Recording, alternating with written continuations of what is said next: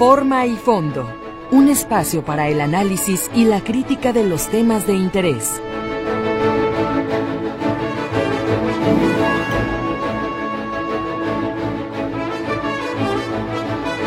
Amigos, muy buenos días. Buenos días a todos. Qué gusto saludarlos a través de Radio Metrópoli 1150 de amplitud modulada. Comenzamos forma y fondo.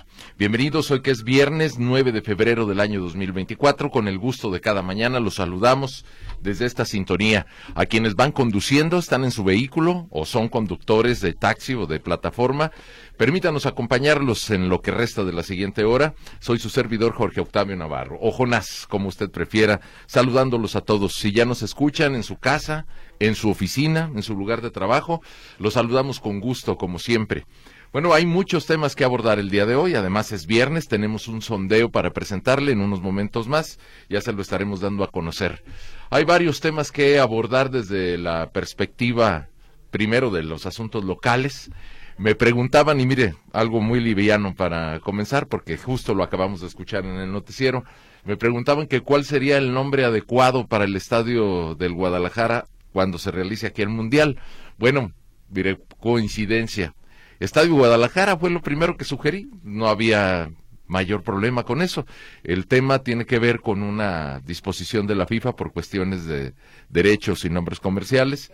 Solamente se les pedirá que durante el torneo de fútbol que va a tener lugar en un año, pues bueno, se le cambie el nombre y no lleve la marca con la que es conocido el, el, inmueble. Lo mismo va a pasar con el estadio de Monterrey, así que solución dada ya de inmediato rápidamente se tomó la decisión y bueno, no era problema, pero pues una preocupación menos. Por otra parte, déjeme decirle que a nivel local siguen pues eh, atorándose con los asuntos de carácter político electoral. Eh, finalmente se emite una resolución por parte de las autoridades, el Tribunal Electoral del Estado, y pues bueno, complican la situación de Luis Alberto Michel, presidente municipal de Puerto Vallarta, y pues eso sería una minucia si quedara nada más en, en el tema de su pretendida reelección, a la que está tratando de acceder por la vía legal, porque en teoría, y de acuerdo con lo que habría ordenado en un principio el Instituto Electoral, pues debe haber candidata por Morena en Puerto Vallarta pero el profesor Michel pues está agotando todas las instancias y hasta ahí quedaría, ¿no? La discusión de cuál sería la candidatura en Morena, pero eso está también eh, bloqueando y retrasando la determinación de las candidaturas para Guadalajara y Tlajomulco porque están en los digamos en el mismo paquete al momento de definir las candidaturas pues bueno, van a tener que seguir esperando, sobre todo en Morena, los que están ansiosos de que se definan ya esas candidaturas. El tema de Luis Alberto Michel en Puerto Vallarta, pues viene a complicar todavía más las cosas. Veremos que se resuelve seguro, van a llegar hasta la última instancia, supondría yo, si se mantiene la, el reclamo de los derechos de, del profe Michel, pues llegarán hasta la sala superior del Tribunal Electoral del Poder Judicial de la Federación. La discusión, la discusión es muy sencilla. Él dice que tiene derecho de buscar la reelección. Las autoridades disponen que ahí tiene que ser mujer. A ver qué, qué resuelven al final. Bueno, comenzamos el programa y listos ya para saludarnos a todos. Mi estimado Mario Muñoz, ¿cómo estás? Muy buen día. ¿Qué onda? Buenos días, buenos días al auditorio, que tengan un buen viernes. Eh, está medio agitado este día en noticias. Pero bueno, deja nomás eh, remarco este tema de lo que está ocurriendo en la elección de Puerto Vallarta.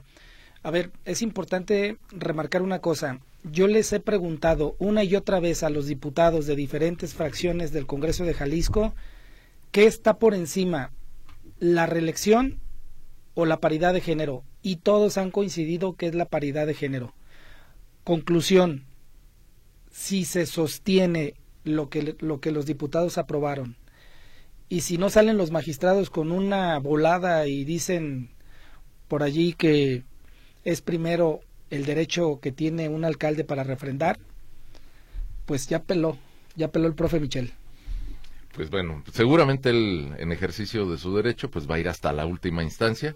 Ciertamente se está dando más peso en la opinión al tema de la paridad de género primero las mujeres. Y esto va a sentar un precedente, ¿eh? porque para todos los alcaldes o alcaldesas, bueno, no, pues más bien alcaldes nada más que se quieran reelegir, adiós mi amigo, si toca mujer en tu municipio, pelas. Y eso viene a darle la vuelta totalmente a la zona metropolitana de Guadalajara, porque acuérdese que hay bloques de competitividad y población. Entonces, el primer bloque son los cinco municipios más competitivos y con mayor población de cada partido político.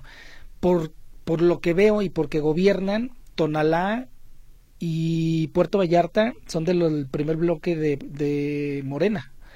Y esto es interesante porque si sacan al profe Michel y meten a una mujer, eso mueve los, las fichas o el tablero en la zona metropolitana. Entonces es posible que allí no toque mujer en Guadalajara y se vean privilegiados los hombres, como sería Chema Martínez o quién más, Alberto Uribe, pero ya no sé si Alberto Uribe va por Ejutla, por Guadalajara y por todo lo que se le atraviese. O por Tlajomulco. Entonces, sí es importantísimo esta resolución. También aquí en este caso se ve cómo, cómo sobran tantos organismos electorales, porque de verdad ninguno resuelve y se van hasta la última instancia. O sea, imagínese, el primero que dice, señor Michel, toca mujer en su municipio, usted no se puede refrendar. El primero que lo dice es el Instituto Electoral y de Participación Ciudadana de Jalisco. Y luego al dar esta resolución, el profe Michel dice, ah, muy bien, deja voy al Tribunal Electoral de Jalisco. Fíjese, ¿eh? ya, ya llevamos dos instancias. Y luego el tribunal dice, no, pues no se puede. Ah, no, vas a ver.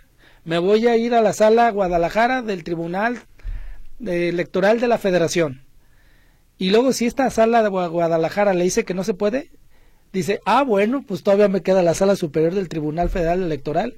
Cinco instancias para llegar a una resolución que, le insisto, con base en lo que los diputados aprobaron y nos confirmaron, paridad mata a alguien que se quiera reelegir en un municipio.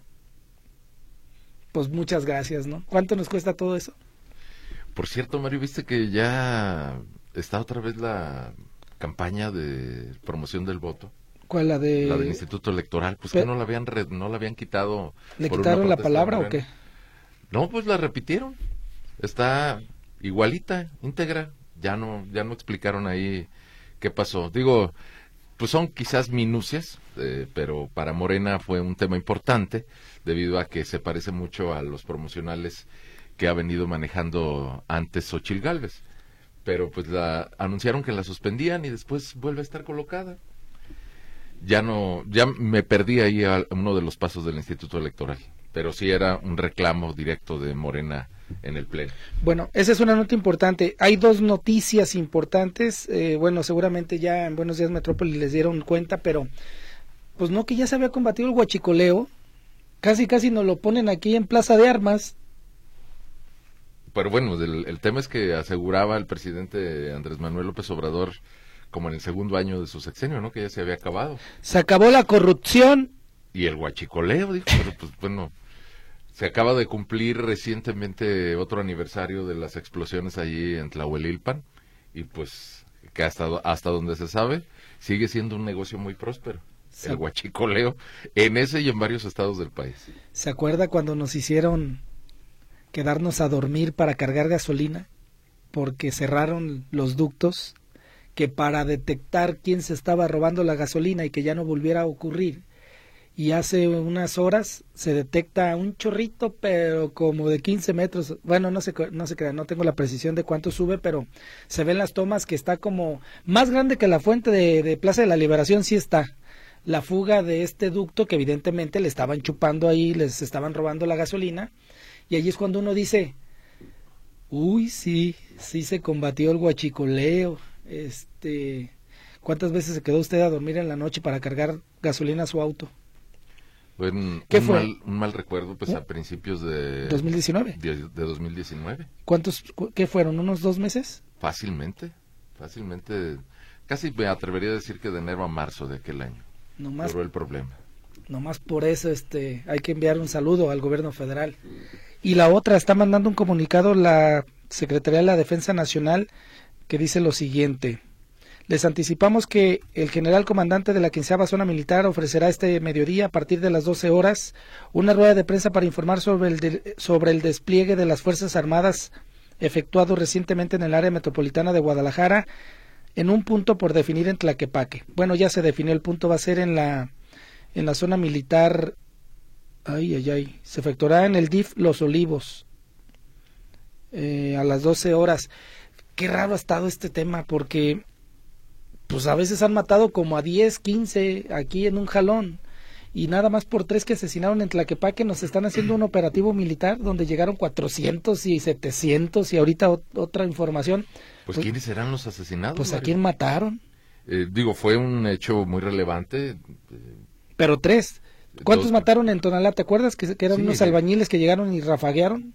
Como siete, ¿no? Sí, como... Ah, no, como once. Once personas, eran más de diez. Pero ciertamente algo muy extraño ocurre con este homicidio en, en Tlaquepaque. Ciertamente sí. Digo, qué, qué bueno que vengan los operativos. Bienvenidos para que inmediatamente sometan a quienes están encabezando la violencia. Pero creo que sí hay información por ahí interesante de la que espero que nos hablen más adelante. Pero bueno, sí, si usted de repente ve muchos convoys este o por allí militares patrullando más, más de lo habitual, pues bueno, dicen que algo algo está ocurriendo y están reforzando la seguridad. Ojalá, ojalá se ocurriera permanentemente, pero sabemos que no. Eso es en temas locales y hay un tema este internacional que yo nomás de leer el título me, sí se me soltó la risa. Dije, bueno, es viernes, hay que, hay que echar chistoretes. Se dieron cuenta de la investigación que le estaban haciendo a Joe Biden este y que lo salva su falta de memoria. Bueno, ayer era el reír del mundo, Joe Biden. Bueno, es que además confundió al presidente de México con el de Egipto. Ay, pues cualquiera. Pues se parecen por el bigote. y esa sí fue ridícula. Mire, Pero a, raíz de eso luego viene la resolución. Es que como tiene mala memoria, pues por eso se le olvidan los documentos. No es que se los quiera clavar. Los que se llevó, ¿verdad? A ver, el presidente de Estados Unidos, Joe Biden, dio anoche un mensaje inesperado a la nación tras el anuncio de que no habrá cargos en su contra por haberse llevado documentos clasificados de su época como vicepresidente, cuando fue vicepresidente de Barack Obama. Pero sobre todo era un discurso para responder al señalamiento de que es un anciano bien intencionado con mala memoria. Sus intentos por subrayar que su memoria está bien se vieron opacados cuando confundió al presidente de Egipto con el de México.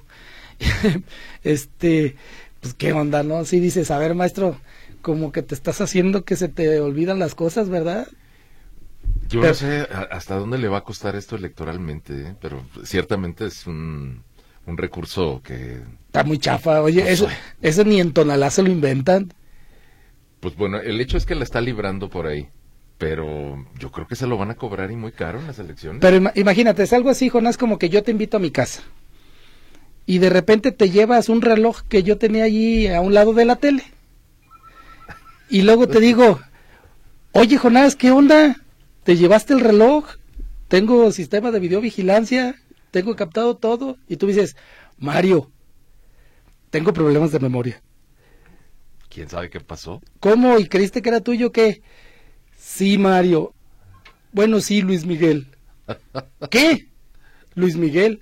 Ay, perdón. Tengo problemas de memoria.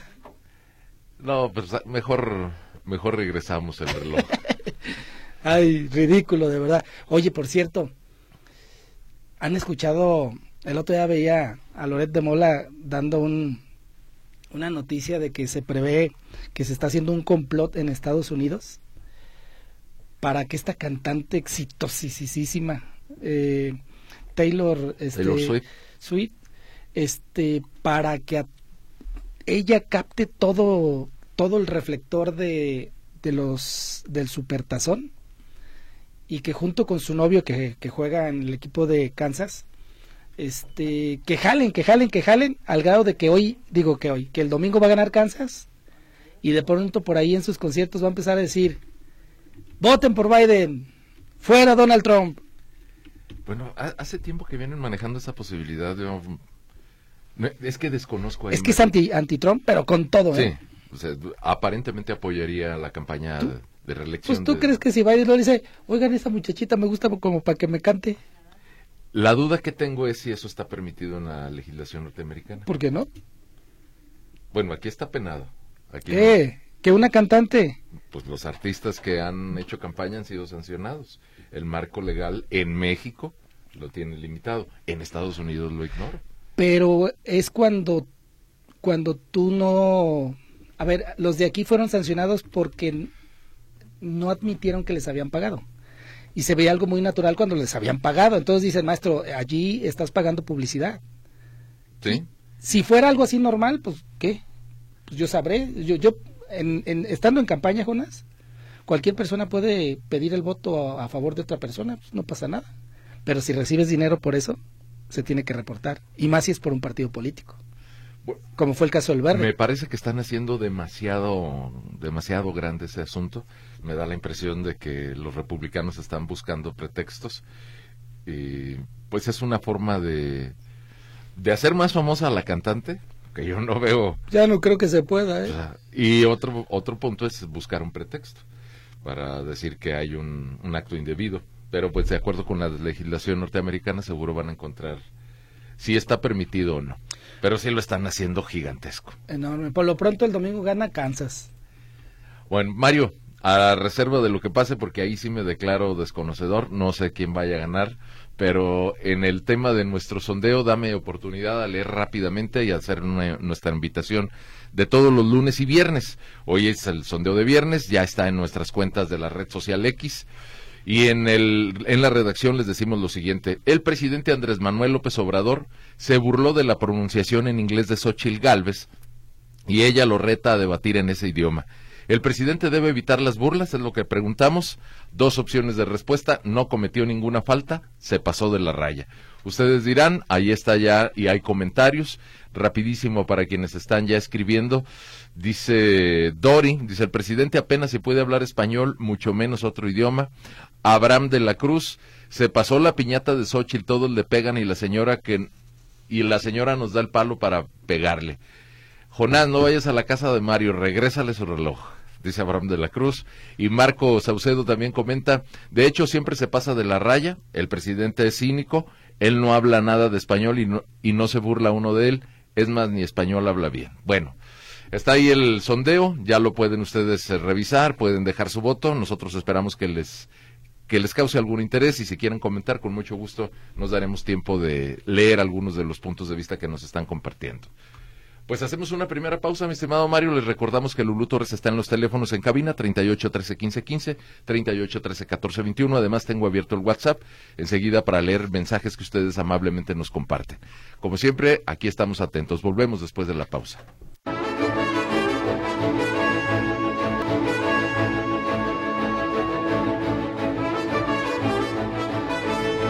Bien, estamos de regreso en forma y fondo. Por aquí te escribe el ingeniero Delgado, Mario, que te desdigas, por favor, que dijiste que va a ganar Kansas y ya les echaste la sal.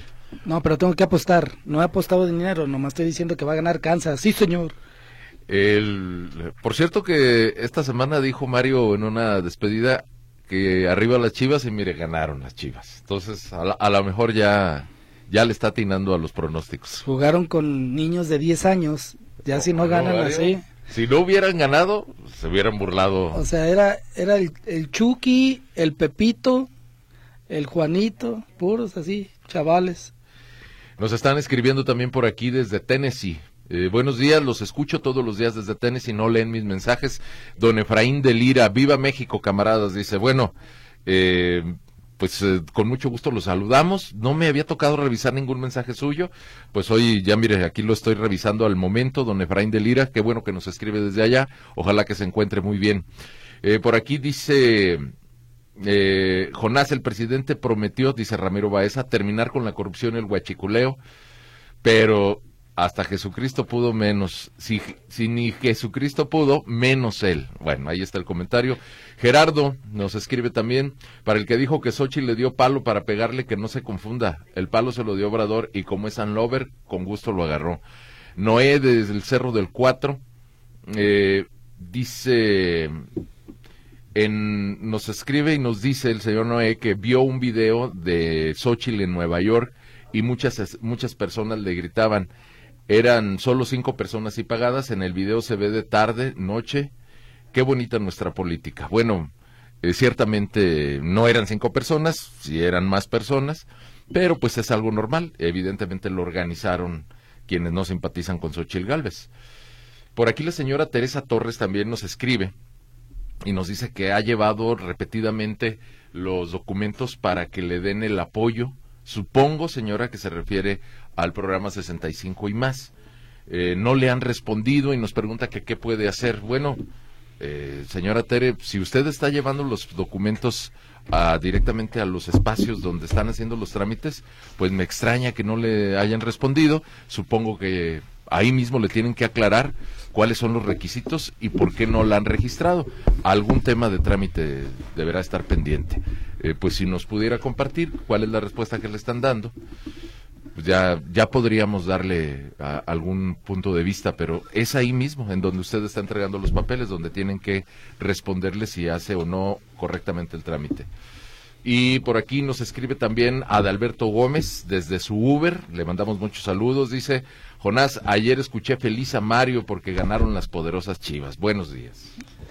No, andaba feliz por otras cosas. ¿Quién se va a poner feliz porque gana las birrias? A ver, tenemos antes de pasar a la entrevista, porque tenemos aquí en cabina, aunque usted no lo crea, a un bicandidato. Adivine quién será. Pero mire, dice Javier Magaña que Xochitl Gálvez está haciendo buena campaña en Estados Unidos. Habla con fluidez. En cambio, cuando va a Obrador no tiene nada que decir.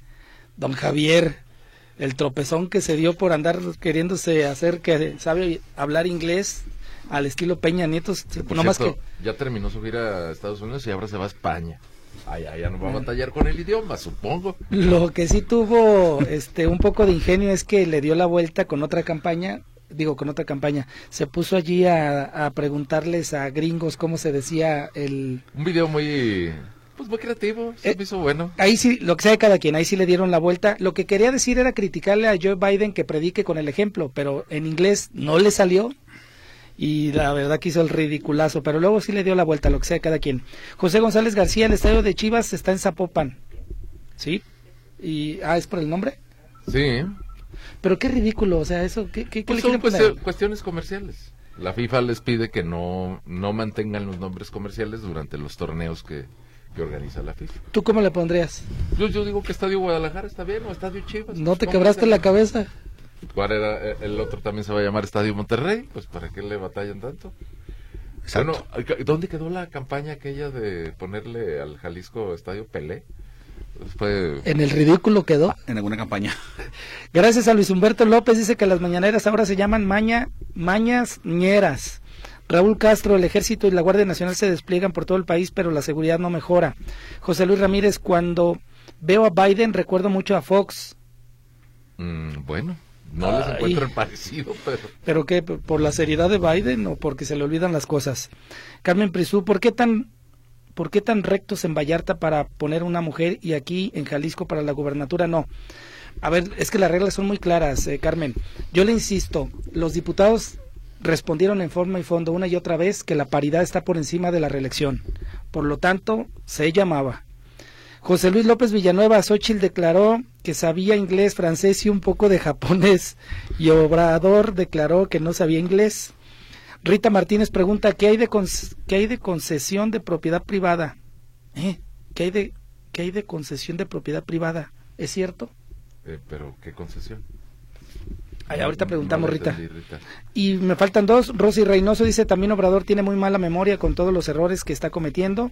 Y Benjamín García dice que el presidente López Obrador debe ser respetuoso con todos y no debe burlarse de Xochitl Galvez si él ni habla inglés. Desde que entró, lo que ha hecho es dividir al país. Bueno, a propósito de que nos recuerde el sondeo, mira, hasta el momento el 80% consideran que el presidente se pasó de la raya, el 20% dice no cometió ninguna falta. Bueno, ahí dejamos ese asunto y saludamos con mucho gusto, agradeciéndole por su tiempo. Está aquí con nosotros en cabina Alberto Uribe. ¿Cómo está? Bienvenido. Bien, bien de buenas. ¿Viene de dónde? De, hacer yoga en la mañana. ¿En serio? Sí, hago yoga. No, pues. Para soportar acá el estrés de, de lo vi.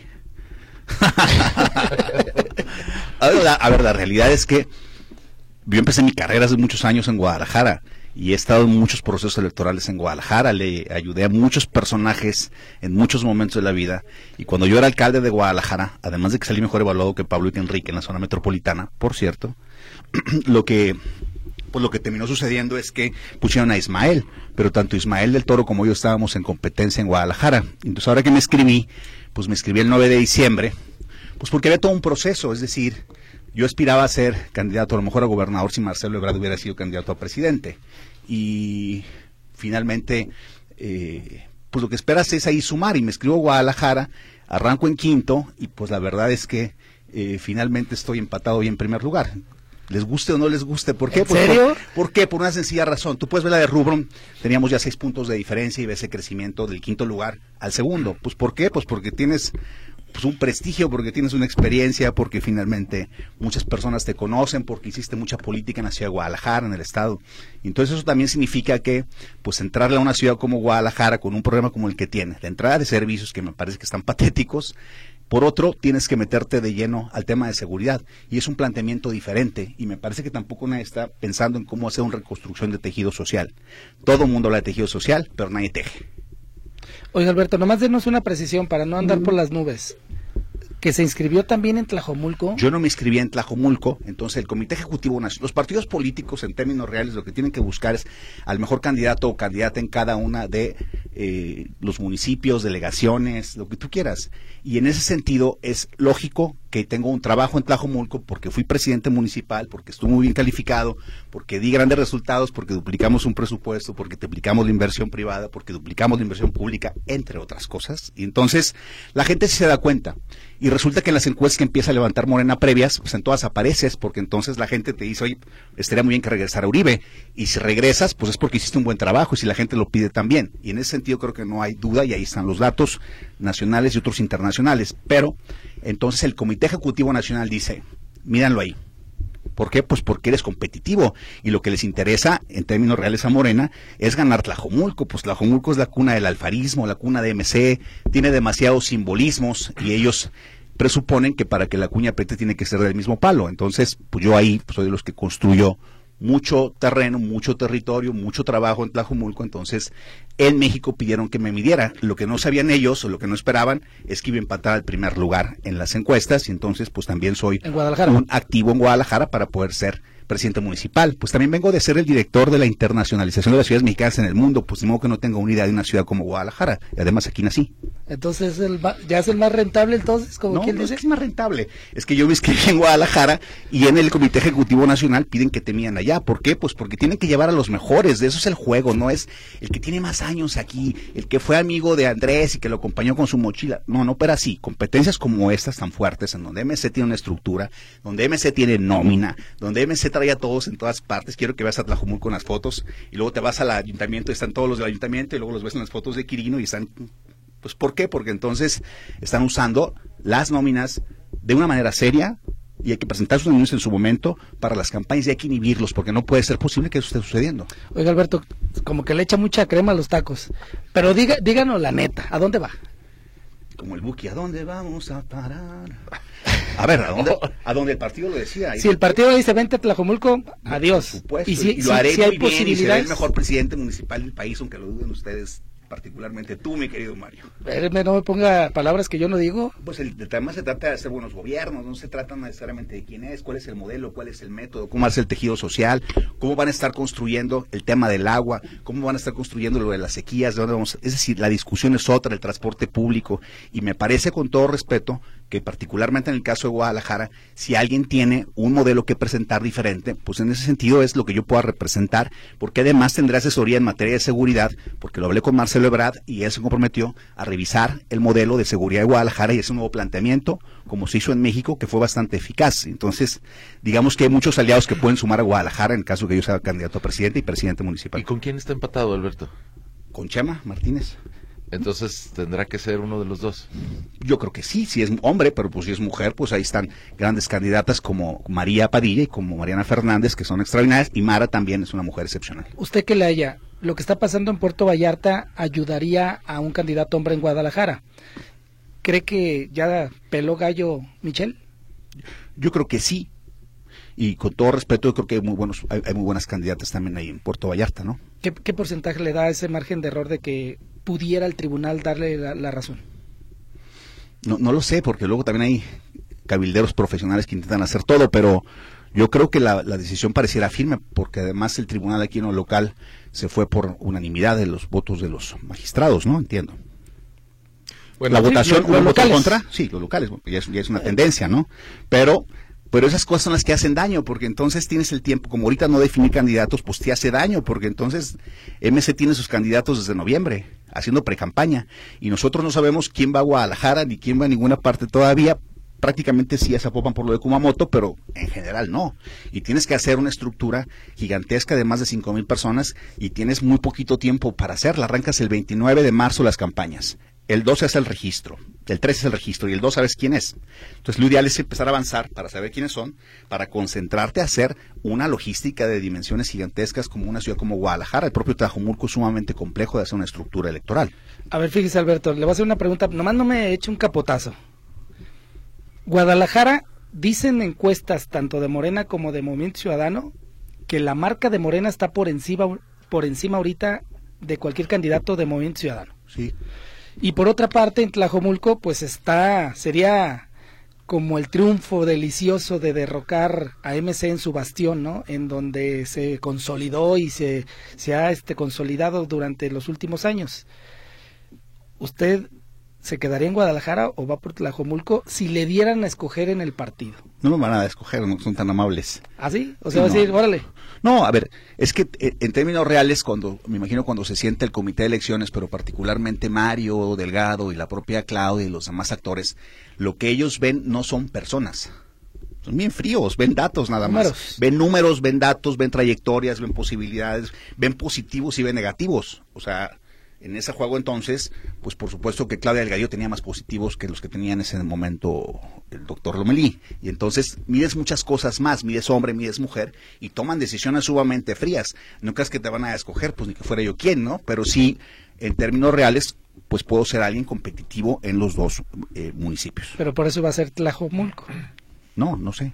No, yo le estoy adelantando. Ah, sí, ya. Ah, ¿verdad? Ah, es que hablé con mi tocayo Mario, dice, y lo que él me, y lo que me dijo Mario Delgado, dice, Aquí tiene un pack. Es que allá, allá es más rentable usted que en Guadalajara. Pues no lo sé, quiero que vea las encuestas recientes para que veas dónde estamos. Alberto, Ese es, ese es el dato, porque entonces las personas en Guadalajara son y en el estado son bastante interesantes. Ellos en Jalisco, por ejemplo, un elector ya te votó, te votó por el PAN tres veces para gobernador y luego regresó Aristóteles en el PRI y luego MC. O sea, aquí ya han gobernado diferentes partidos y si tú ves la encuesta que acaba de salir, por ejemplo, del estado que sacó Mural, te das cuenta la diferenciación que puede hacer un mismo elector. En, yo, yo me di Guadalajara y Claudia Sheinbaum trae 59 y en el estado trae 67, es decir, que pero cuando ves luego la de gobernador y cuando ves la de municipios votan diferente. Quiere decir entonces que el ciudadano en Jalisco es tan avanzado democráticamente que puede determinar perfectamente votar por federal por uno, por municipal por otro, por diputados por otro, y si analiza su voto, tan es así que ya ha habido, aquí ha habido alternancia permanentemente, la hay. Sí, voto diferenciado. Falta ¿no? que, falta que gane Morena y, y- y seguramente vamos a ver grandes cosas que van a suceder en esta elección ya, este año, en unos meses. Alberto, ¿y no le parece, porque me llama mucho la atención el pragmatismo con el que ya se manejan las cosas? Recuerdo perfectamente las discusiones electorales que se daban en sexenios anteriores, el reclamo de los ciudadanos que quieren una persona comprometida con el cargo que va a desempeñar. Sí, por Y supuesto. ahora tan tranquilamente puede decir, yo puedo ser candidato en Tlajomulco, puedo ser candidato en Guadalajara, y si le dicen que se vaya de candidato a diputado... Pero Alfaro, pero, pero Alfaro fue presidente municipal de Guadalajara, fue presidente municipal Bueno, de pero Tlajomulco. Alfaro no es el Ismael, tema, el Ismael, el Ismael tema también. usted. No, pues porque entonces si eres competitivo, o sea, si tú eres alguien competitivo, digamos que mi perfil es un perfil también para Guadalajara. Pues, tengo dos carreras, una maestría y un doctorado, pues tampoco soy un improvisado, también soy alguien académicamente sólido, también soy alguien en muchos sentidos sólido. ¿Por qué no podría ser un candidato competitivo o más competitivo que el propio Chema? Que Chema viene de la candidatura a gobernador y vaya que ahí le metieron bastante para darse a promocionar, para estar casi en la última encuesta de hace una semana empatado y en el margen de crecimiento y en el margen de que ya se quedó estancado su crecimiento, pues es un asunto natural. Yo no veo dónde esté lo extraño que un servidor público como yo, que empezó su carrera con don Gabriel Covarrubias en este lugar y que además tiene presencia en Guadalajara de muchísimos años, no pudiera ser candidato a presidente Ah, no, municipal. no. Y además, y además, Yo le sea, hablo del Y pragmatismo además con uno de los mejores opera. en la historia de Guadalajara, si me dejan ser alcalde de Guadalajara, porque sí tengo un plan, porque tengo un método, porque tengo líneas de acción, porque tengo objetivos, porque opero por indicadores, porque no me dedico a la grilla, me dedico más al método y porque además tengo asesores muy importantes a nivel nacional e internacional que nos pueden ayudar a dar una sacudida a Guadalajara en cosas que están sucediendo. Digo, pues la gente toma su decisión en ese sentido. Me ven en Tlajomulco y dicen, no, claro, Uribe Tlajomulco, porque ya fue. Sí, ya fui. Bueno, ya y, fue tan fui, y- Zapopan, y tan ¿no? fui bueno que ahí justamente tengo un posicionamiento importante en la elección. Si hubiera dado malos resultados, la gente no pediría que regresaras, o sí, o no podría caminar por todos los pueblos de Tlajomulco o por los diferentes lugares y la gente te saluda amablemente. Y eso un político no lo puede hacer. Eso es un mérito, regálenme una. No, no, Alberto. nadie se, nadie se les rechaza. pues. Alberto. Además, él solito se, se pone todos los Va, méritos. va otra pregunta. No, de que se vende bien, se vende bien, ¿eh? Eso téngalo por seguro. Como dijo el otro día, que nadie vende pan malo, ¿no? No, nadie vende malo. Oiga, Alberto, dicen que Guadalajara es cuota y va a ser cuota de Carlos Lomelí. Sí. dice. Una pregunta. Sí. ¿El audio que circuló de Lomelí es íntegramente de su voz? Pues claro, ¿no? Bueno, él dice que no, que lo Pues, falsificaron. pues hay que tener valor para cuando uno dice una cosa sostenerla. La expresión es otra, hay que tener para sostener lo que uno dice. Entonces, si es así, pregunta. Evidentemente por eso es una cuota de Lomelí, por eso sigue en Morena, si no ya se hubiera salido. No lo sé. Ay, sí sabe que es el audio y no ¿Por qué sabe no que el otro... No, pues era su audio porque además es su discurso. Pues siempre lo venía diciendo y ya sabes, ¿no? Fue superdelegado, pues muy bien, fue candidato a gobernador, fue candidato a Guadalajara. Pues era para que estuviera en todas las encuestas con todo ese, con todo ese posicionamiento. No, no creo que sea cuota de, de nadie. No creo que así opere necesariamente el partido. En el caso de Guadalajara, creo que, creo que va a ser un buen papel Carlos Lomelí de senador. Este, y además se lleva una fórmula extraordinaria que es Rocío Corona Nakamura, que además si es, le- si le que además es mi aliada, es mi amiga, jugamos juntos, jugamos cosas y que además con ella yo voy a hacer equipo en Guadalajara, evidentemente, y, y por supuesto Guadalajara tenía una senadora en ella, ¿no? Para que esté empujando por cosas que pueda empujar el Senado. Entonces, pues ahí está también Rocío Corona y, y me parece que es alguien que tiene una gran presencia en la ciudad de Guadalajara. Oiga, dígame si es así o no, según sus pronósticos.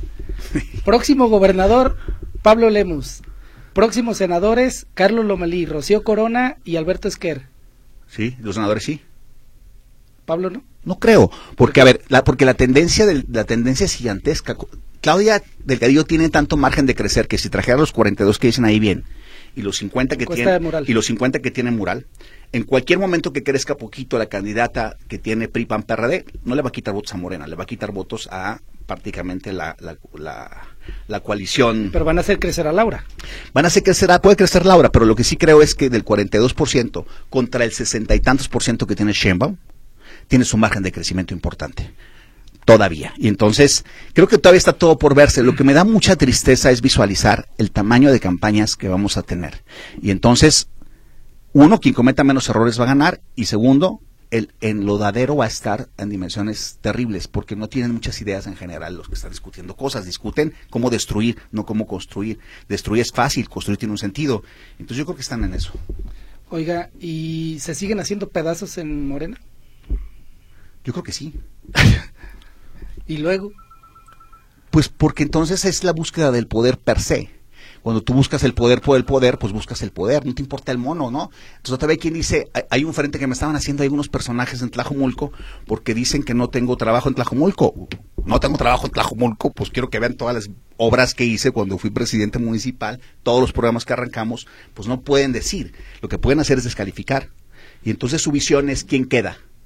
Y entonces siempre he dicho, cualquier tonto o tonta llegan. Lo difícil es trascender.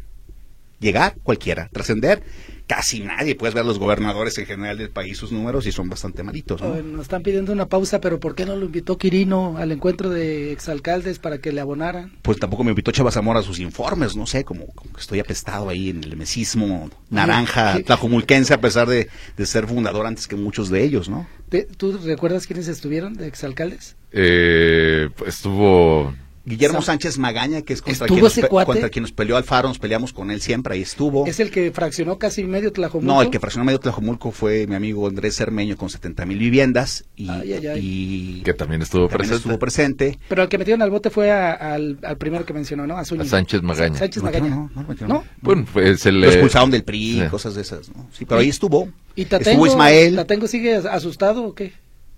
Pues Tatengo ahí anda. Ve- La verdad es que Tatengo, me parece que su, su final político fue triste porque ahora se dedica a otras cosas muy diferentes, se alejó de la política que a él le gustaba, pero es esto, llegas al poder y se vuelven locos. A Tatengo le pasó. Arana lo pasó y lo platica, ¿no? Incluso cuando iba a ser gobernador. ¿Quién? Arana, prácticamente cuando Ya va se a per- sentía gobernador. Cuando va a perder se sentía gobernador, ¿no? Entonces, creo que eso sucede mucho, sucede mucho en la clase política en general. Le hicieron, en, en el PRI de aquel entonces le hicieron como le están haciendo los de Morena ahorita. Ya se repartieron Casa Jalisco, nomás les falta ganar. Claro. Exactamente. Vamos a hacer pausa si nos permite Alberto Uribe. Por aquí le escribe Pedro Tejada. Dice, se aprecia que le urge llegar a la silla. Saludos, Mario Jonás, es lo que le dice Pedro Tejada. Y también eh, Lourdes Mendoza pregunta, ¿y su invitado va a poder ganar libremente perteneciendo al Movimiento de Regeneración Nacional? Porque ahí se hacen las cosas siguiendo las órdenes del gobierno federal y no hay más. Bueno, así los comentarios. Hacemos el corte y volvemos.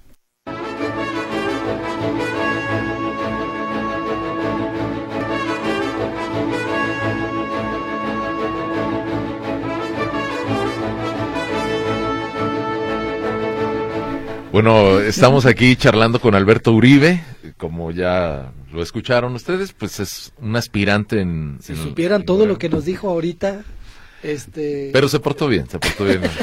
Ya, eh, ya no nos pegue, por favor, Alberto. Le escribe José Carlos Carmona. Es un... Pues es un comentario duro, pero se lo paso. Alberto Uribe es un agrandado.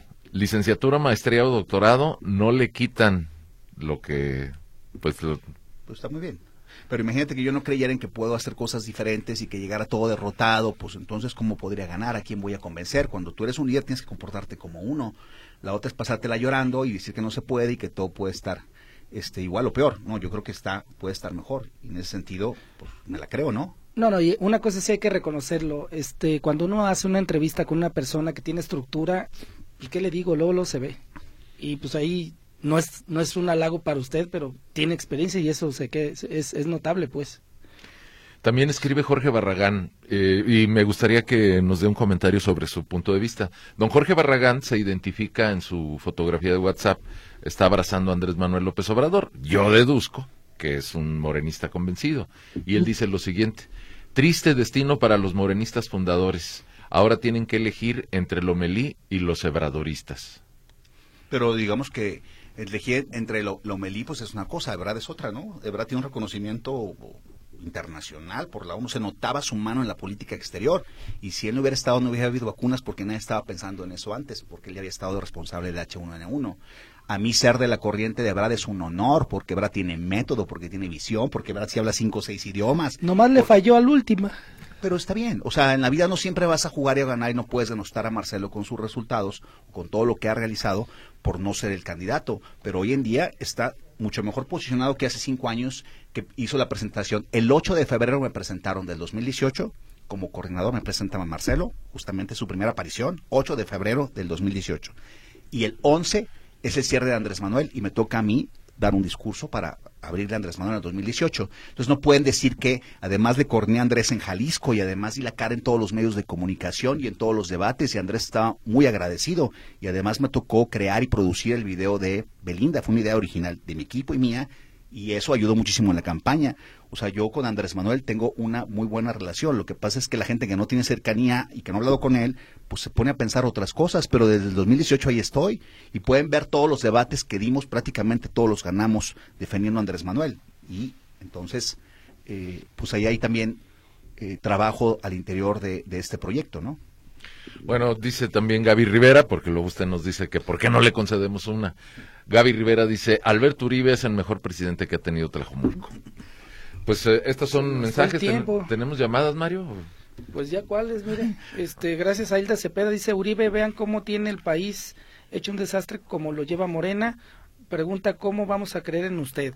Pues que vean mis resultados y mi experiencia y pregunten a la gente de Tlajomulco cuando llego goberné también, Y Guillermina Valdés dice, "Uri- Uribe ya se pensionó. ¿no? No, ya tengo derecho, ¿eh?